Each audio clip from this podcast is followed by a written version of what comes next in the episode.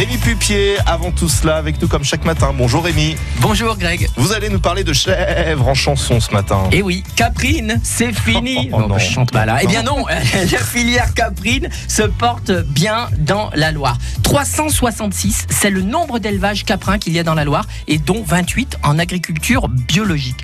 Le crottin de chèvre, la rigotte, les glaces au lait de chèvre, miam. La filière pèse dans le paysage ligérien.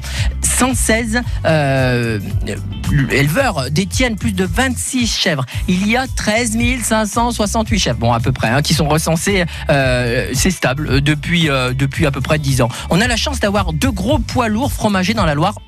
Eurial, ex-Guillotot, à Pélussin, et la fromagerie euh, des Monts d'Urfé à Saint-Julien-en-Chevalet. Les marques Soignons, euh, même si c'est pas marqué 42, bien ils utilisent du lait de la Loire. Le pavé d'affinois, bien sûr. Et puis bien sûr, la rigotte de Condrieux. Les briques sont des gros consommateurs de ce lait. On en vit bien d'ailleurs de produire du lait?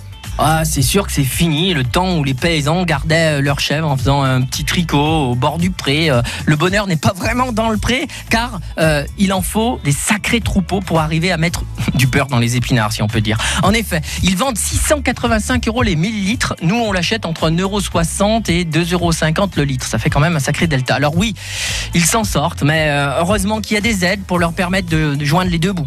En tout cas, pour les aider, il faut consommer du lait de chèvre made in Loire. Alors, vivre le fromage et régalez-vous. Et on va suivre vos recommandations. Merci beaucoup Rémi. Demain, nous parlerons ensemble d'une algue cultivée et produite où ça? Eh bien ici, dans la Loire.